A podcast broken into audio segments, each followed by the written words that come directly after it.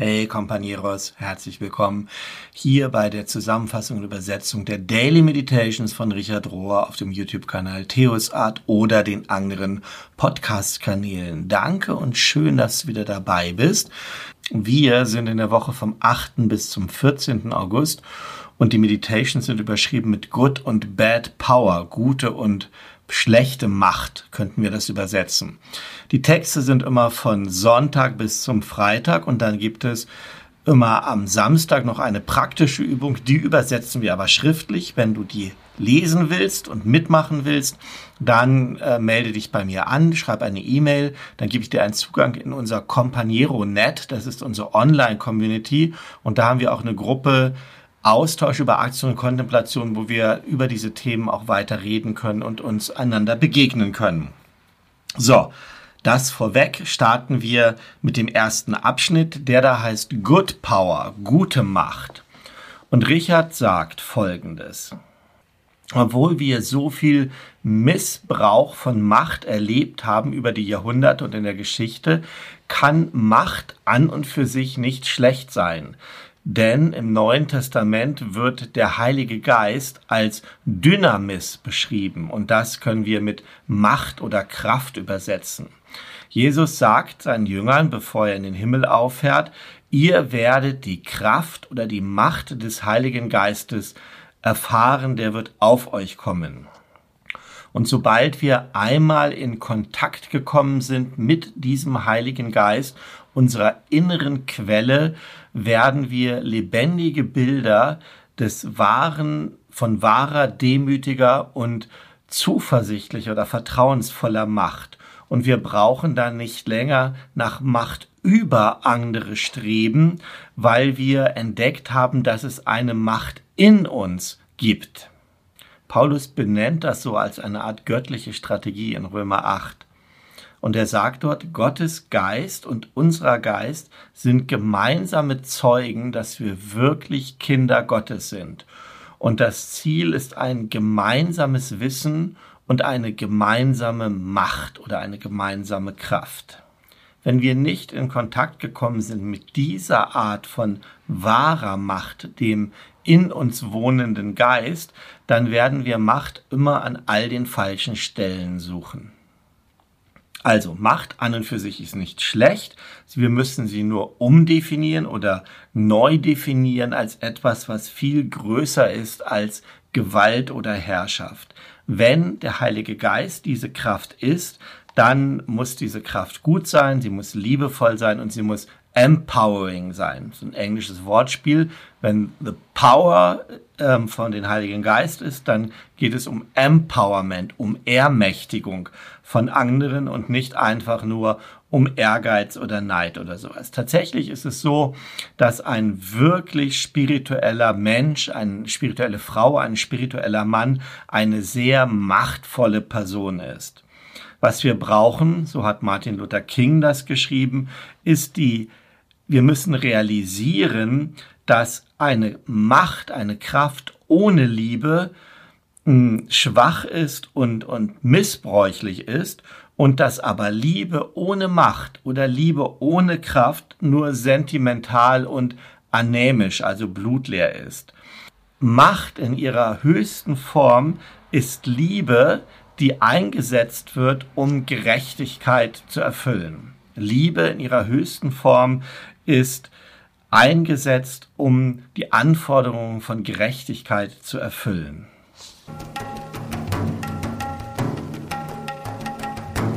Wachsen in Macht. Am Anfang zwei Zitate, die ich mal so sinngemäß übersetze. Das erste aus dem ersten Korintherbrief. Und dort sagt Paulus, es sind genau die Teile des Körpers, des Organismus, die die schwächsten sind, die aber am wichtigsten erscheinen.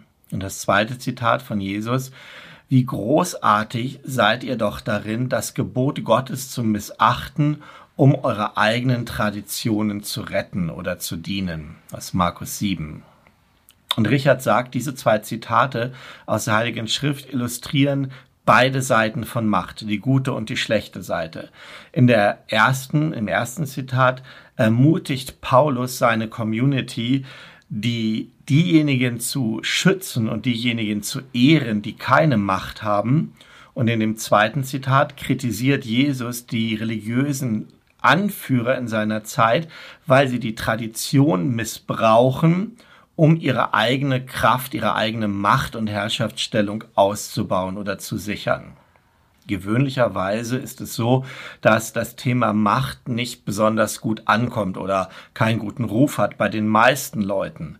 Wir sind entweder ängstlich vor Macht oder wir geben anderen zu viel Macht über uns andauernde Strukturen von dieser Form von Macht über andere, Macht über andere Strukturen, wie im Patriarchat, wie in weißer Supremacy, also weißer Überheblichkeit, weißer Vormachtstellung oder in einem rigiden Kapitalismus, die haben unsere individuelle persönliche Macht so lange limitiert, so lange begrenzt, dass wir uns gar nicht mehr vorstellen können, dass es auch eine andere Art von Macht gibt.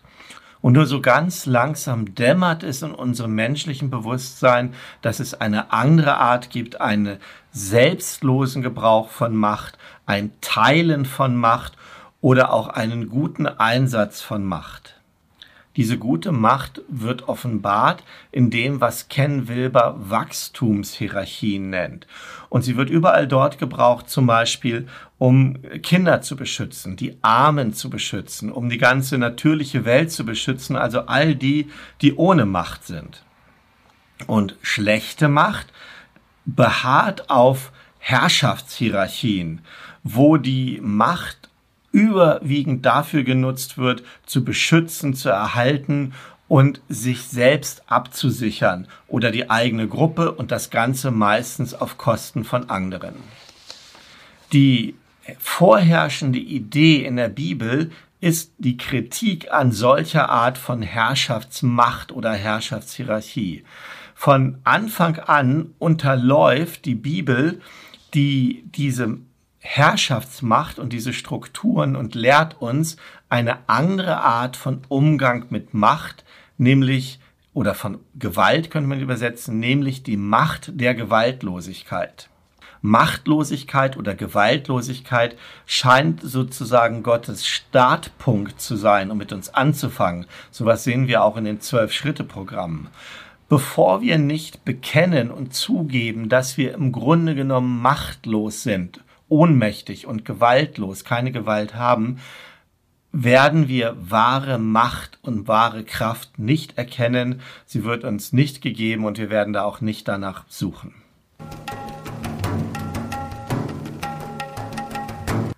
Dominierende Macht, oder ich könnte das übersetzen mit Herrschaftsmacht.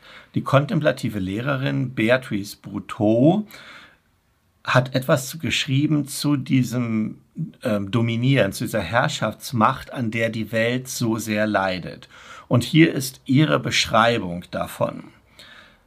Und sie sagt, das grundlegende Thema, von dem ich glaube, dass unsere Welt daran leidet und all unsere politischen Krankheiten leiden, sind, ist dieses Thema von Dominierung, von Herrschaftsmacht. Und wir alle sind vertraut damit.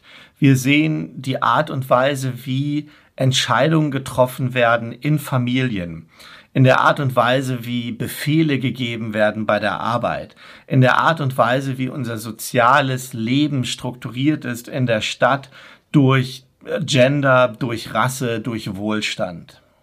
All das hat mit Herrschaft zu tun und mit Dominierung. Und Dominierung ist eine Beziehung, die nicht in beide Richtungen wirkt, ja. Der eine befiehlt, der andere gehorcht. Der eine zeigt Respekt, aber der, die der andere akzeptiert, aber nicht in gleicher Weise zurückgibt. Und all das sind Beispiele für Strukturen von Herrschaftsmacht oder von dieser dominierenden Gewalt. Dann kommt ein Auszug aus einem kleinen Interview aus einem CAC-Podcast, das mit einem Native American Activist gemacht ist, Mark Charles, also mit einem Aktivisten für indigene Rechte. Und der sagt Folgendes. Rasse, ob du das jetzt hören willst oder nicht, wird immer definiert oder wird immer zentriert durch Weisheit, durch die Weißen. Es sind technischerweise die Weißen, die landbesitzenden christlichen Männer, die im Zentrum stehen. Und alle anderen Gruppen werden da herum definiert, werden in Kreisen da herum definiert. Die schwarze Rasse ähm, wird definiert und sie wird äh, beschrieben als eine Population, die wächst. Und das nützt den Weißen, weil dann haben sie mehr Arbeitskräfte und das ist gut für sie. Während die amerikanisch-indigene Rasse, was wir so landläufig Indianer nennen, die wird versucht auszulöschen. Ja, das, das ist deshalb, weil der Mythos in Amerika ist so, Amerika wurde entdeckt. Da waren vorher keine Menschen. Es gibt heutzutage vertragliche Verpflichtungen gegenüber den Native People, gegenüber den ähm, Natives. Und so will die weiße Vorherrschaft, dass es so wenig äh, ähm, indigene Menschen gibt wie möglich. Und so konstruieren sie das so, dass die schwarze Rasse wächst und dass sie sich multipliziert. Und sie konstruieren das so, dass die Rasse der Native Americans, dass die sozusagen verschwindet, ja. Und auch das sind Beispiele, wie Herrschaftsmacht strukturell funktioniert, wie die strukturell am Werk ist.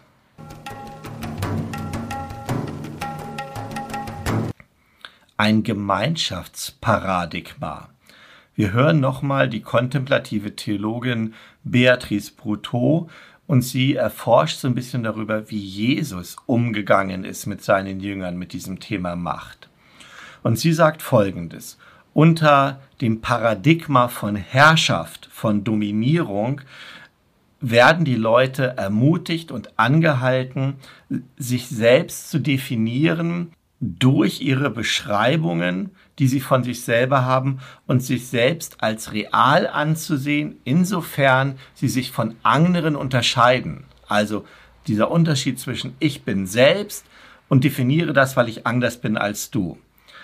Ich bin ich, indem ich nicht du bin. Und wenn das so definiert wird, dann fühlen Menschen sich permanent unsicher, in ihrer selbst, weil sie immer verletzlich sind, weil es immer ein Risiko ist. Und konsequenterweise entsteht daraus Menschen, die unsicher und ängstlich sind. Und die sich dann überwiegend um sich selber kümmern und erstmal, wenn es so ein Nullsummenspiel ist, ähm, ich selber bin wichtiger, ja, denn das ist meine Identität. Aber in der Jesus-Bewegung passieren verschiedene Dinge, die diese Sicht, die ich eben beschrieben habe und die Gefühle, die ich eben beschrieben habe, unterlaufen. Zuerst ist es mal, dass Jesus seinen Menschen einen bedingungslosen, positiven Zugang liefert. Er, er gibt ihnen volle Aufmerksamkeit. Er gibt ihnen Sympathie, er unterstützt sie durch seine Sympathie. Er gibt ihnen Respekt und er gibt ihnen noch etwas anderes. Und dieses andere ist, dass er nicht mit ihnen in Interaktion ist aufgrund ihrer sozialen Beschreibungen, auch, auch nicht aufgrund ihrer Selbstbeschreibungen, sondern Jesus geht tiefer und guckt nach dem Realen in jeder Person. Und wenn er dieses tiefere Selbst, dieses reale Selbst in einer Person adressiert, dann hat dieses Selbst die Gelegenheit aufzuwachen und sich selbst zu erfahren. Das ist das Erste, was Jesus macht. Das zweite ist, dass Jesus allen Menschen erklärt, dass jede Person ein Kind Gottes ist. Gott hat keine Favoriten oder Menschen, die er bevorzugt. Gott liebt alle gleich. Gottes Kinder sind extrem sicher in dieser Liebe und müssen sich selbst damit nicht so sehr beschützen. Und das Dritte, was Jesus macht, ist, dass er Menschen zusammensammelt in Gemeinschaften, wo alle Menschen das Gleiche tun, wie Jesus getan hat. Sie lieben einander, sie leben einander als Nächste, als Personen auf dem gleichen Level unabhängig von den Beschreibungen, die sich bisher gegeben haben. Und sie geben ihre volle Aufmerksamkeit, ihre vollen Anstrengung da rein, mit ihrem ganzen Herzen, ihrem ganzen, ihrer ganzen Seele, ihrem ganzen Verstand, all ihrer Kraft, diese Liebe voranzubringen in der Gemeinschaft und sich selber so zu sehen. Und indem all das passiert, zugegebenermaßen idealerweise passiert, könnte etwas entstehen, was wir ein Gemeinschaftsparadigma nennen. Ich bin ich, weil ich mit dir zusammen bin, weil ich für dich da bin, weil ich nicht außerhalb von dir bin, weil ich nicht getrennt von dir bin.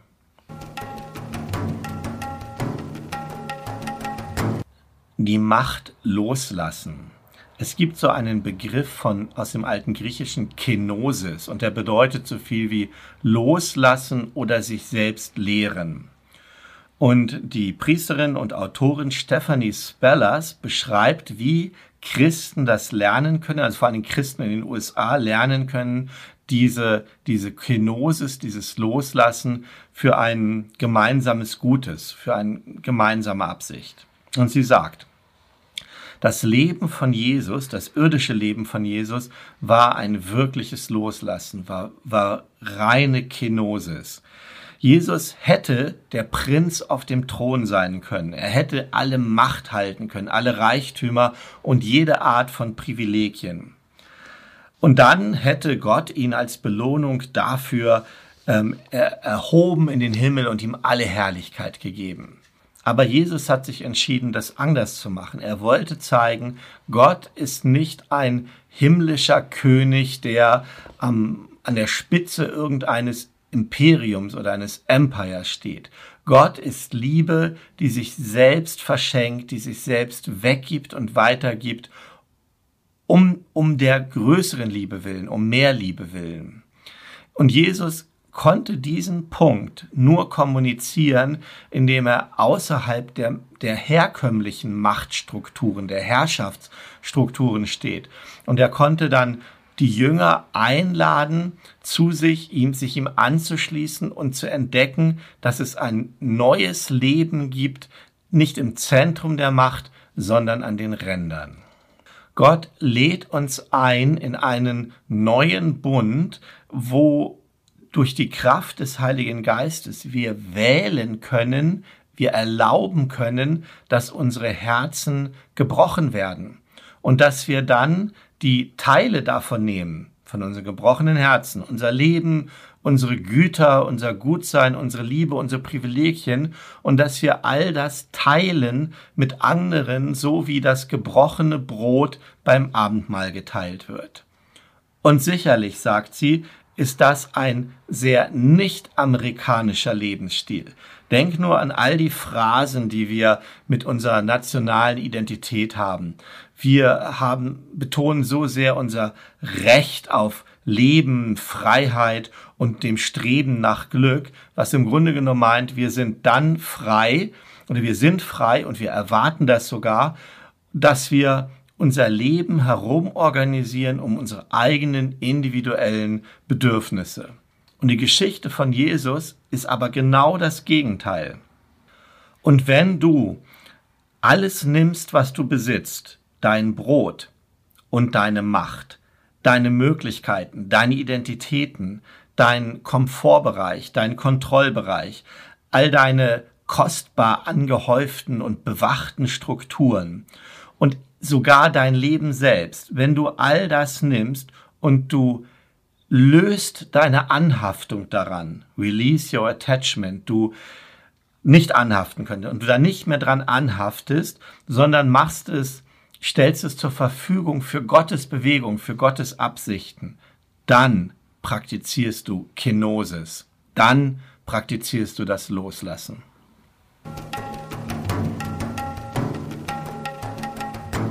Keine Herrschaft in Gott oder keine Herrschaft bei oder durch Gott. Jesus scheint erkannt zu haben, dass es entweder eine Welt der Herrschaft, der Unterdrückung ist oder eine Welt von Liebe. Und Richard sagt, wir müssen zuerst die Trinität verstehen. Wir müssen zuerst verstehen, wie Trinität funktioniert. Dieses, wo Gott sagt, lasst uns Menschen erschaffen im, im ersten Buch Mose.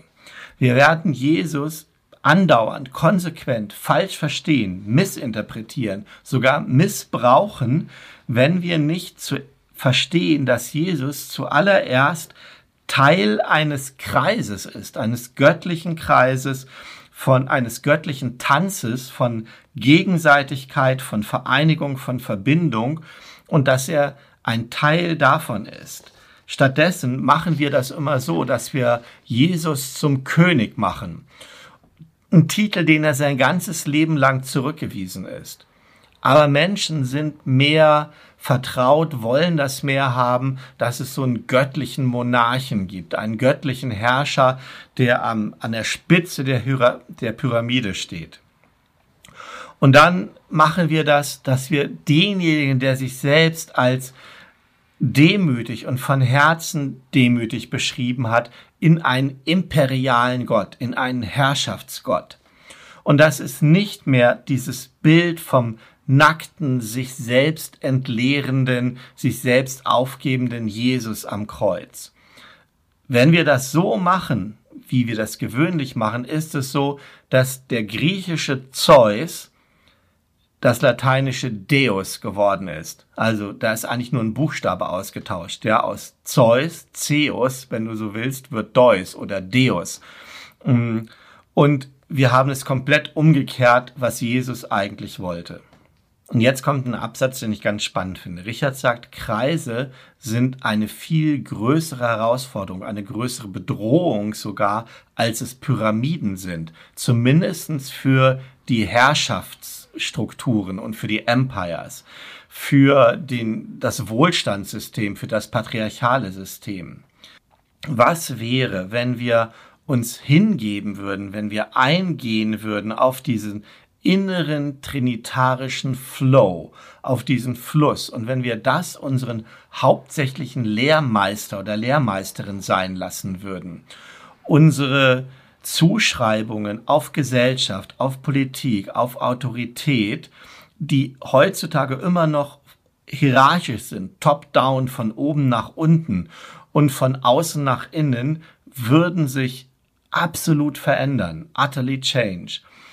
Die Gnade unseres Herrn Jesus Christus und die Liebe Gottes und die Gemeinschaft des Heiligen Geistes, so steht es in Korinther 2, würden dann unser zirkuläres, unser kreisförmiges, unser alles einschließendes Grundverständnis sein, unsere Ökologie für alles, was da ist, inklusive der Art und Weise, wie Liebe, wie Macht, wie Gerechtigkeit und wie Gnade dann agieren würden.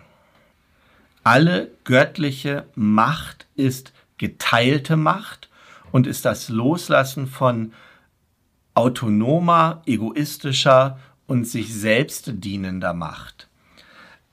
Es gibt in der Trinität kein Verlangen nach Macht über.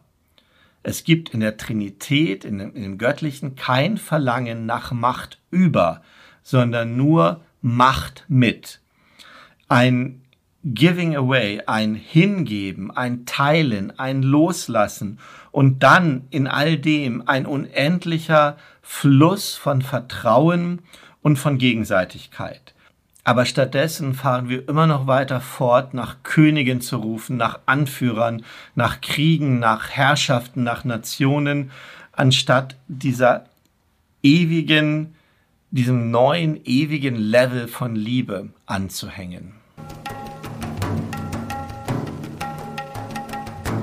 So, das waren die Meditations von dieser Woche. Gerade der letzte Absatz, da hat mich einiges angesprochen. Ich arbeite so viel in Kreisen. Das ist mir bei der Visionssuche jetzt gerade nochmal klar geworden.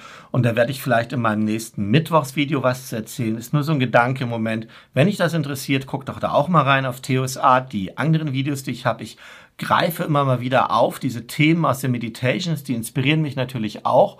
Und ich gucke, wie ich das in meinem Leben mache und umsetzen kann.